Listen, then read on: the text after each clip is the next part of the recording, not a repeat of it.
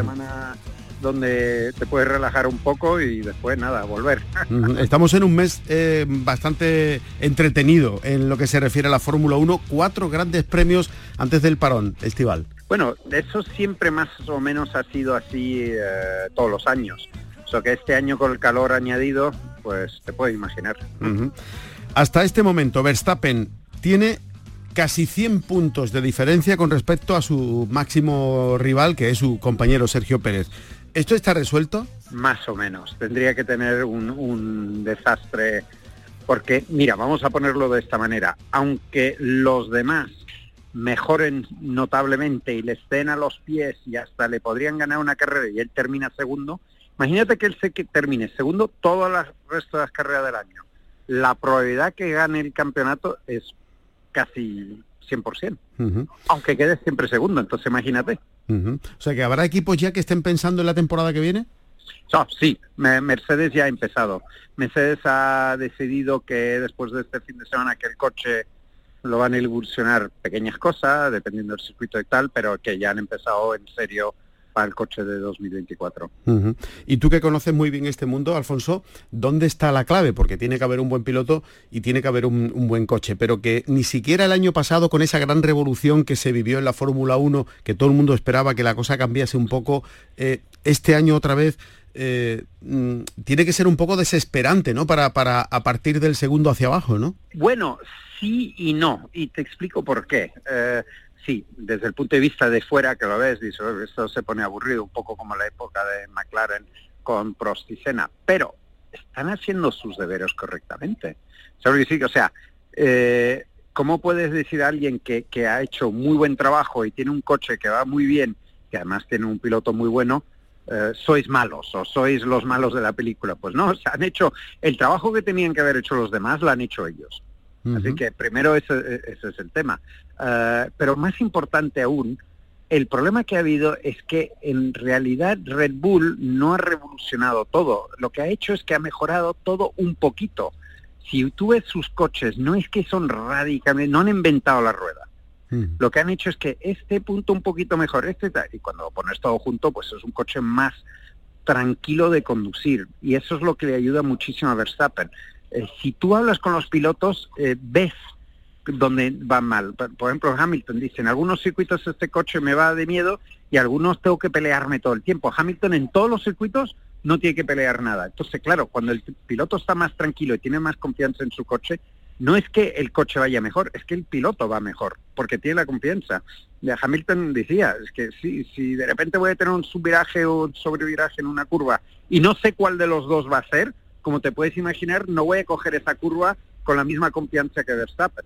¿Entiendes? Entonces, al final no es que eh, ha habido un, problema eh, específico eh, de, de los otros equipos, tal. Simplemente no han hecho los deberes como ha hecho Red Bull. ¿Y cómo se analiza lo que ha ocurrido, por ejemplo, con, Mercedes? Desde el punto de vista de aficionado a secas, que, somos la gran mayoría, venimos de un dominio total y absoluto de Hamilton con, con, Mercedes y de repente desaparece. Sí, no, eso fue porque cambiaron el director técnico y quiso hacer este nuevo coche sin pontones y tal. Y bueno, eso no salió. Ya le han dado, mira, tanto es que han puesto estos nuevos pontones encima, pero claro, el coche fue diseñado con eso ese tipo de aerodinámica sin pontones y entonces cuando añades pontones, bueno, va a cambiar muchas cosas.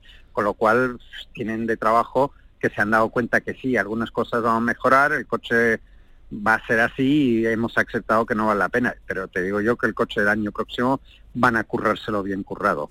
Salvo que haya algún fallo eh, en el equipo eh, o en, el propio Verstappen, ¿veremos a lo largo de la temporada, de lo que queda de temporada, a alguien en el primer cajón?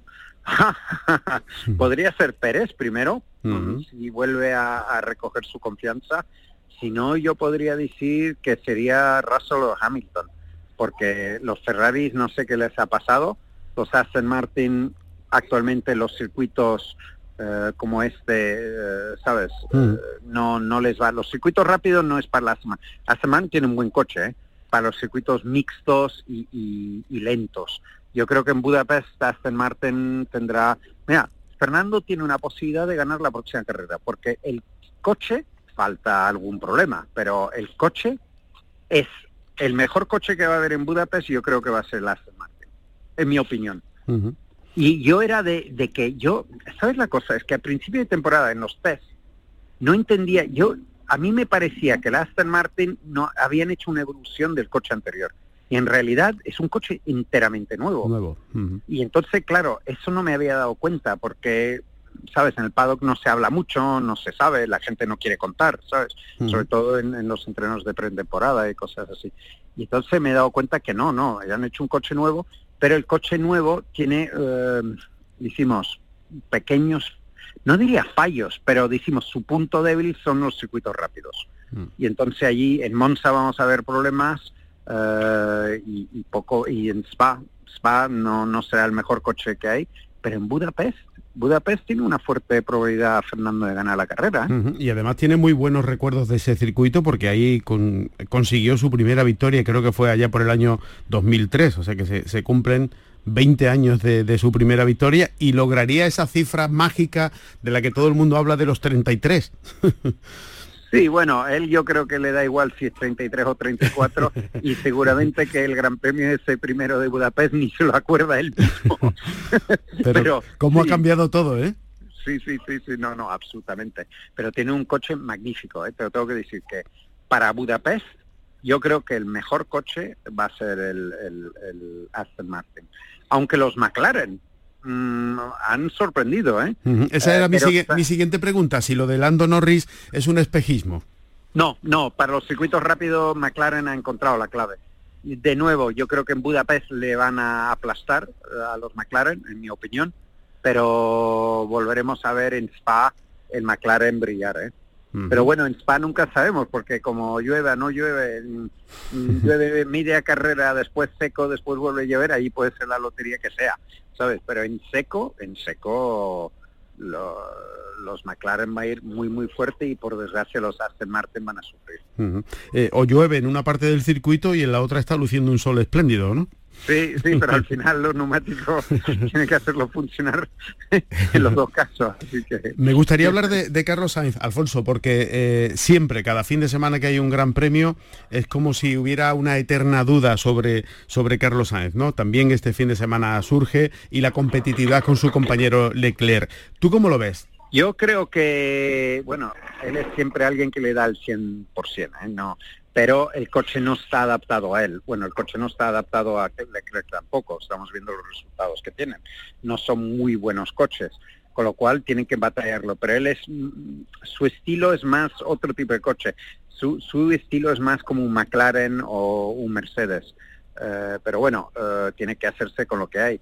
Eh, pero a mí me da también que un poco lo están poniendo de, de lado porque en 2025 la probabilidad que él lleve sea uno de los pilotos de Audi es bastante probable. Eso es una cosa que yo casi, casi lo tengo con certitud que va a estar ahí. Con lo cual, bueno, mm, el equipo obviamente no le va a dar toda la confianza que hay porque no quieren desvelar demasiadas cosas.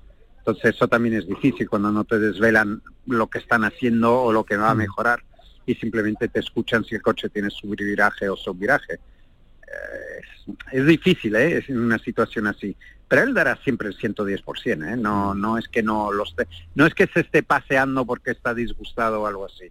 Él cuando se cierra el casco, como Fernando, de Fernando le das un coche malo o uno bueno, el tío te va a dar el, su 110%, es la misma cosa. Y hemos visto los resultados que ha tenido Fernando los últimos años. Así que mm, Carlos yo creo que está en más o menos la misma situación, es alguien que es más callado, no suele mm, comentar tanto si las cosas no van mal, prefiere comentarlo interiormente para intentar mejorar el equipo, pero yo creo que es un piloto magnífico. Lo que a mí me sorprende es que se habla mucho más de, Carlos y lo que es capaz de hacer eh, en las teles extranjeras que la española. Y eso me he quedado un poco sorprendido porque varias personas ya me lo han dicho. No, no oigo la televisión española, pero sí mm, comento con los comentaristas eh, ingleses o italianos y tal, que son amigos y me van comentando, oye, en España es que no habla, no hablan de Sainz. Digo, ¿qué? Sí, sí, es verdad. Estáis hablando de Sainz todo el tiempo. Y digo, pues bueno, eso es bueno para Sainz, ¿eh? Quiero decir que si efectivamente va a ir a Audi o se queda en Ferrari, poco interés si se habla de él en España o no, porque donde cuenta es al extranjero.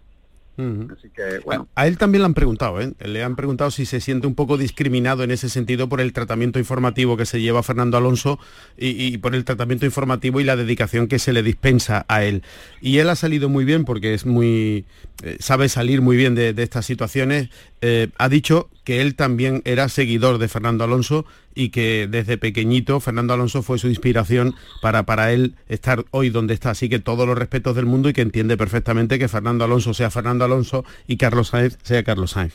Ya, pero vamos a ver, eh, si tú tienes dos españoles en la, en la, parrilla, habría que hablar de los dos, ¿no? Digo yo, si habla, si habla la prensa inglesa y la, y, la hablo más que todo la tele, pero la tele inglesa y la tele italiana y la tele alemana y la tele suiza también y la belga y tal, todos hablan de los dos por igualdad, excepto si Fernando hace un podio y tal, obviamente van a hablar más, pero cuando están en pista se habla igual. Es que para mí hay mucho favoritismo y es verdad. Bueno, a ver qué nos queda para este final de, temporada, porque son muchos gallitos, pero al final el que sube siempre a lo más alto o es Verstappen o, si no es él, es su compañero de equipo Pérez que lleva dos victorias esta temporada. Esto es, mm, en fin, más, más de lo mismo. Sí, ah, e, es el caso. Y yo creo que sí, aunque mmm, Verstappen queda segundo o tercero todo el resto de las carreras y ganan varios pilotos, por ejemplo Fernando uno, Pérez otro, Leclerc otro, tal, es que va a ser campeón igualmente. Así que más o menos eh, Dijimos que la primera posición está zanjada. Vamos a ver quién queda segundo y tercero. Eh, bueno, hablando ya de lo más importante, la ola de calor que tenemos por aquí eh, no te llega, ¿no? No, ahora mismo estoy en Canarias. Ah, eh, porque he cogido un pequeño hueco entre medio, pero en Inglaterra no había mucho ola de, calor. Donde la va a haber va a ser en Budapest, de esos que ni me lo quiero imaginar. Hace calor en invierno, imagínate ahora. Ah, lo bueno, lo bueno es que han puesto spa antes. Y eso va a venir muy, muy bien, yo creo, porque, eh, ¿sabes? Es la época donde llueve un poquito menos en spa y hay mm. un poquito más de calor. Y eso puede ser que cambie mucho, ¿sabes? Porque con la lluvia ganará uno, ganará el otro, quién sabe. Pero si no hay lluvia, en una pista tan rápida, eso va a ser súper emocionante. ¿eh? Vamos a tener una carrera muy buena si no llueve. ¿Y por Andalucía? ¿Por Andalucía cuándo te veremos? tengo que ver, octubre, por ahí, cuando encuentre un poco de tiempo. pues nada, Alfonso de Orleans, muchísimas gracias por ayudarnos como siempre a entender este complejo mundo de la Fórmula 1. Un abrazo fuerte. Un fuerte abrazo a todos. Las motos. Acabamos de hablar de la Fórmula 1 que viene de disputar el Gran Premio de Silverstone en Gran Bretaña y a este circuito llegará el Mundial de Motociclismo el primer fin de semana del mes de agosto. Las motos están ahora en este parón estival. Vamos a saludar a esta hora de la tarde a uno de los pilotos, yo creo que es el más laureado de la historia del motociclismo en nuestra tierra, varias veces campeón de Europa de dos y medio. Estamos hablando del andaluz de Granada, Álvaro Molina. Álvaro, buenas tardes. Buenas tardes, Fernando. ¿Qué tal? ¿Cómo llevas este parón? Pues muy bien, con mucho trabajo, pero muy bien. Sí, ¿no? Sí, porque siempre se agradece mucho poder estar más tiempo en casa, ¿no? En vez de, estar viviendo de un aeropuerto al otro o de un hotel al otro. o sea, trabajando en lo, en lo tuyo, ¿no? Sí, sí, claro. Estoy trabajando, preparándome y hay muchísimas cosas que hacer. Piensa que después de este parón, luego hay un montón de carreras seguidas y es un periplo pues que prácticamente te llega ya hasta final de año, ¿no? Hasta final de noviembre. Y cuando empecemos la gira asiática, pues son nueve carreras seguidas fuera a mucha distancia de aquí, entonces evidentemente hay que preparar muchas cosas. Por ejemplo, que no quiero pecar de, meterme donde no me llaman, pero, pero ¿qué, hacéis durante este tiempo de, preparación para lo que resta de temporada? Pues mira, desde prepararte lo que es eh, las pruebas que vamos a hacer en Silverstone, empezando por esa carrera, ¿no? Luego después de esa carrera hay unos entrenamientos el lunes posterior en los cuales tienes que preparar un montón de cosas pues para saber en la hoja de ruta que vas a tener durante esos días de entrenamiento qué es lo que quieres probar, tienes que ponerte también de acuerdo con todas las partes implicadas, como pueda ser Ollins por parte de, suspensiones, Calex por parte de chasis, etcétera, ¿no? También tenemos cosas que probar con Galfer, tenemos un montón de, temas de, esa índole que probar, ¿no? También escapes de SC que nos traen algún material nuevo, otros tratamientos para varias cosas, total, todo, todo este apartado técnico es importante y luego la parte del entrenamiento del piloto, es la que a mí más me gusta, pues en este mes tienen que hacer una preparación específica para poder llegar en forma no solo a esa carrera de Silverstone, sino aguantar luego toda la gira en la cual mm, prácticamente no tienen tiempo de entrenar, porque de un circuito a otro prácticamente se van dos días de viaje. Si tú estás en, no sé, por ejemplo en Australia y tienes que volar hasta Tailandia, parece que está cerca porque pillas la otra parte, pero son vuelos muy largos, ¿no? Entonces, al final, en esa, en esa gira asiática no tienes tiempo de descansar. Todo eso implica pues que tengas que planificarlo todo muy bien. ¿Y qué te voy a contar del tema de recambio, de todo esto? No se había dado nunca hasta ahora en la historia de MotoGP una gira, eh, ellos le llaman overseas, que básicamente es transoceánica, ¿no? Donde tú te vas muy lejos de la sede del equipo y no se había dado nunca el caso de que hubiese más de cuatro carreras, que era lo normal, ¿no? La gira asiática eran tres, cuatro, cinco como mucho, algunos años, pero este año eh, incluyendo la India, que es un país nuevo que va seguro va a ser un país difícil de gestionar porque no ha hecho nunca ninguna carrera, pues todo eso hace que tengas que preparar muchísimas cosas. Eh, los pilotos, a pesar de que estemos de vacaciones, eh, no se pueden dejar, ¿no? Claro, imagínate que un futbolista cuando acaba la liga esté todo el tiempo de vacaciones. Evidentemente tienen un periodo de descanso, pero vamos, no más de una semana el resto están entrenando y además lo que te digo, ahora es cuando tienen que nuevamente pues hacer ciertos tipos de entrenamiento de carga que se llama, pues para poder volver a subir al máximo posible la forma física, luego ir reduciendo poco a poco justo antes de que llegue la semana de la carrera en Silverstone pero aprovechar también para hacer entrenamientos con moto, no solamente la parte física, trabajar. Básicamente es que en la vida de un deportista de élite, y más que nosotros no hemos cambiado, no hemos parado la, temporada, no estamos en, la, en el periodo real de vacaciones, ¿de acuerdo? Porque aquí el campeonato acaba en noviembre, entonces no es como como cuando la liga acaba en junio, ¿no? Y no empieza, creo que en septiembre. Yo de fútbol no entiendo mucho, ¿no? O en, agosto, no, esto es distinto. Esto es distinto. O sea, ahora mismo nosotros estamos en plena temporada. Eh, te refieres a la teoría y a la práctica, ¿no? Sigues, sigues en eso, en las dos cosas, ¿no? Sí, sí, claro. Es que eh, hay que... Eh, o sea, mira, esto es como el mundo de la, de la medicina, ¿no? hasta hace poquito, pues la medicina trataba un problema puntual y había un especialista de cada cosa. Me duele el estómago, o, tengo un hueso roto, me voy al traumatólogo, o no veo bien, me voy al oculista, ¿no? Y mi teoría, que tú creo que hemos hablado muchas veces, todos estos años que nos conocemos, mm, pienso que hay que ver al piloto de una forma transversal, de una forma completa no es solamente si está en forma física, es también el tema psicológico, es también el tema de las relaciones con el equipo, es muchas cosas, ¿no? Lo que hacen que una persona, un piloto pueda rendir al máximo. Y todo eso, pues, hace que tengas que trabajar eh, la labor de cualquier coach y de cualquier persona que se que esté, dijéramos, asistiendo a un piloto o ayudando a un piloto, pues engloba todo esto, ¿no? Hmm. Eh, desde echarle una mano a decidir, oye, cuándo podemos ir al túnel de viento, qué fechas son mejores, o hablar con el fabricante del mono para que eh, pues nos haga algo más aerodinámico, en fin, mil cosas, ¿no? ¿Tú lo tenías en tu época de piloto militante? No tuve la suerte, Fernando, nunca. eso te, eh, por eso te lo preguntaba. Ya sabes que era el hombre orquesta, ¿no? Al final tenía que hacérmelo todo porque era la única, la única opción disponible.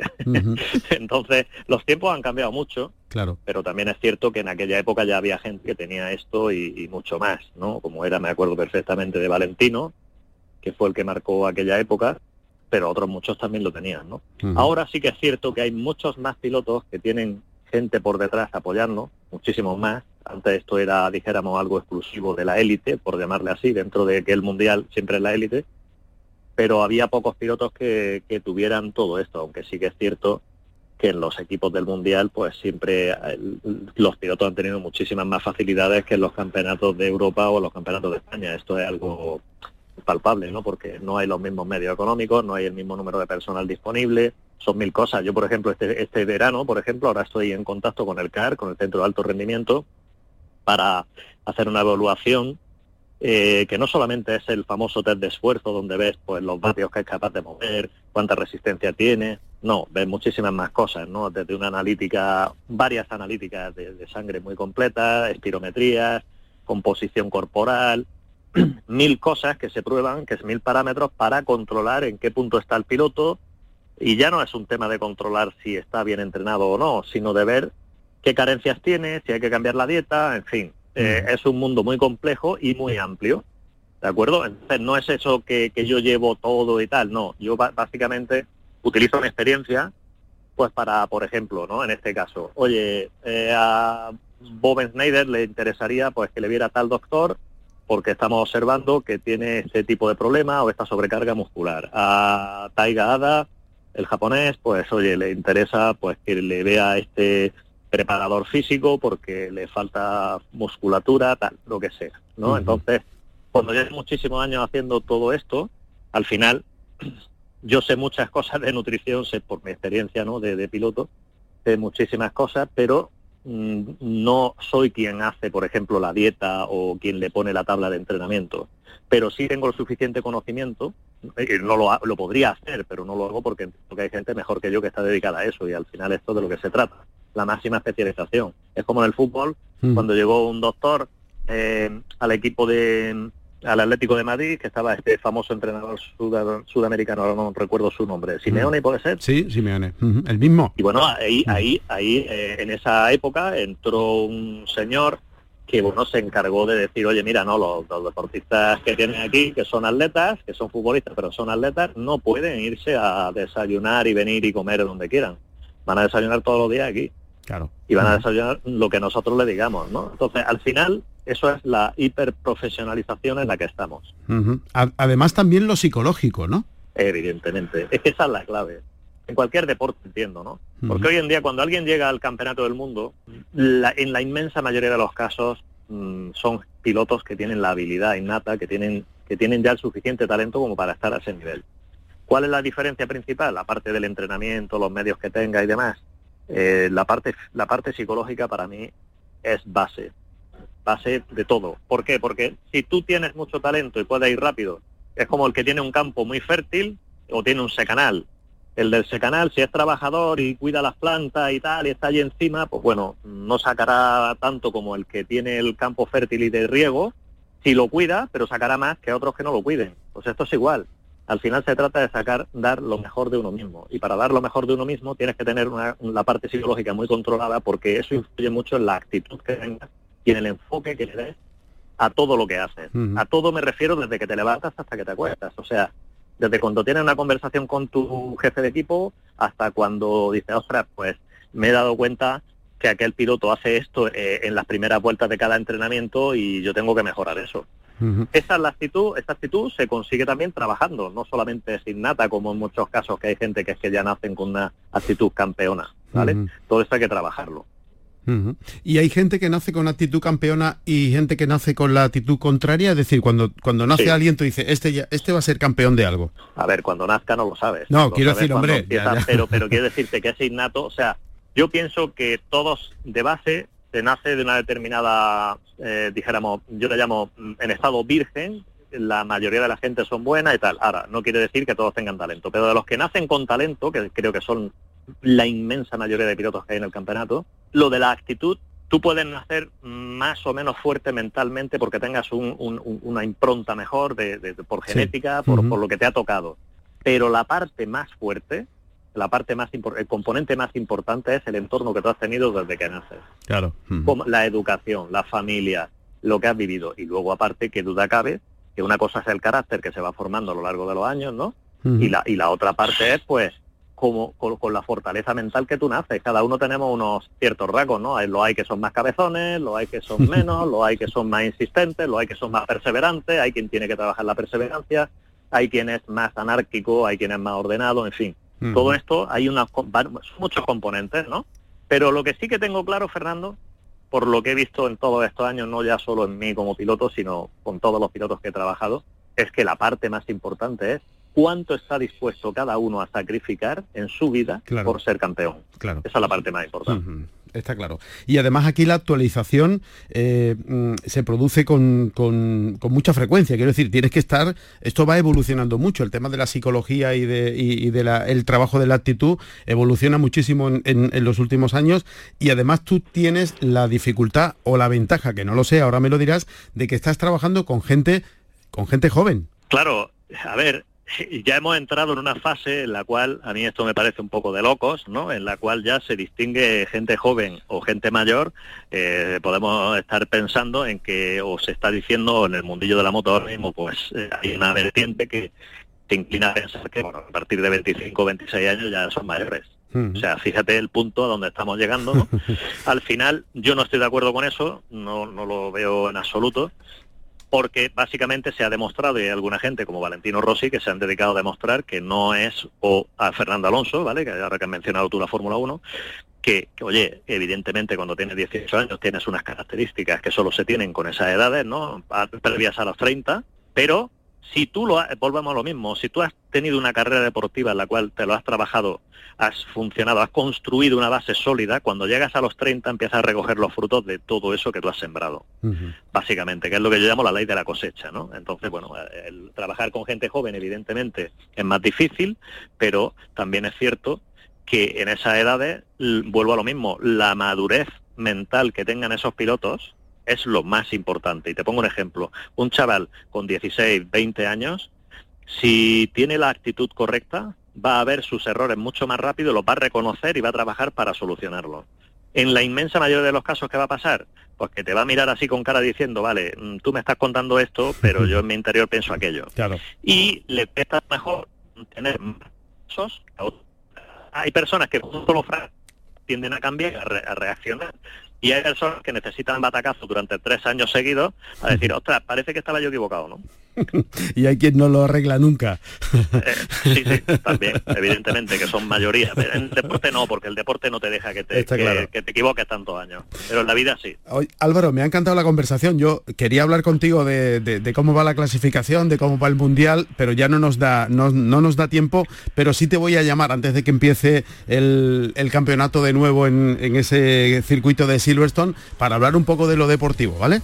Magnífico. Tenemos tiempo, ¿no? Antes de que llegue la... sí, hay varios fines de semana por delante. Si tú no tienes dificultad y nos puedes atender, encantado de hablar un poco ya de lo que es la, competición en sí, aunque te repito que me ha encantado esta conversación, hablando con un eh, piloto que eh, consiguió numerosísimas victorias, varios campeonatos de Europa en dos y medio, que conoce muy bien a la perfección cómo han comprobado este mundo de la competición de las dos ruedas. Álvaro Molina, muchísimas gracias, un placer, ¿eh? Igualmente, Fernando. Hasta la próxima. Nos vamos, volvemos la próxima semana a partir de la una y media de la tarde con más cosas del mundo del motor en nuestra tierra. En la realización estuvo Álvaro Gutiérrez. Si van a salir a la carretera, mucha precaución y no se olviden de ser felices. Enseguida, aquí en Canal Sur Radio, las noticias.